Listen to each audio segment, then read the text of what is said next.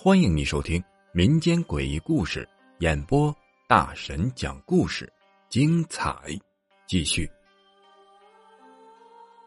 拐杖老太太，大概十几岁的时候，有一年过年，我去我四伯家，我堂弟呀，也就是我四伯家的儿子，和我差不多大，也就小我几个月。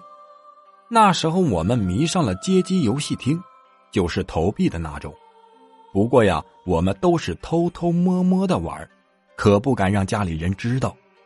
父母认为那是害人的东西，会影响学习，抓一次打一次。相信很多那个年代过来的人呐都有同感。我记得那天是大年初三，外面的雪下得很大，也很冷。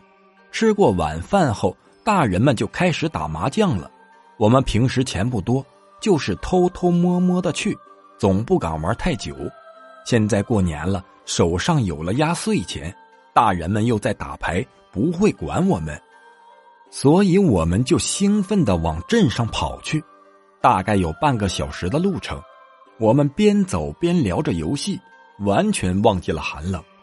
我们到了游戏厅以后，一人买了一大把游戏币。那天呢，可是得意忘形了。竟然玩的忘记了时间，当我们记得起该回家的时候，发现呢已经是半夜十一点多了。这下我们害怕了，不知道回家会被父母打成什么样子。我俩赶紧就往家跑。在镇上的时候还好，道边都是路灯，可到了村口啊，就什么都看不见了。农村都睡的是比较早的，黑压压的一片。还好啊，现在是过年。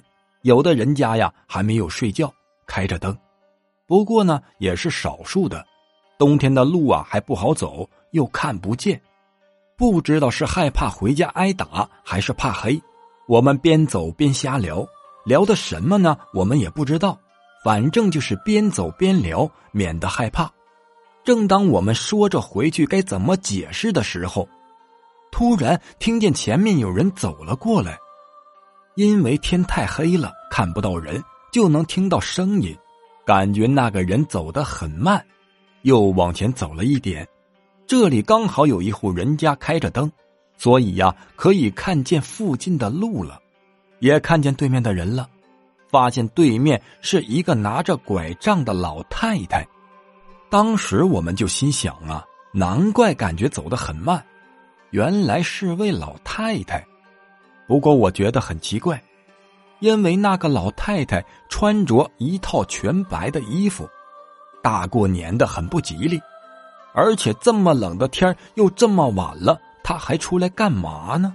很快我们就走到了那个老太太的身边了，因为我比较好奇，所以就看了一眼是谁。这一看呢，差点把我吓死，竟然发现这老太太没有五官。脸上什么都没有，就是一张皮。当时我们和那位老太太的距离基本上是擦肩而过，所以呀不会看错。当时一下没反应过来，走过去几步后，发现我堂弟在发抖。我问他：“你也看到了？”他点了点头。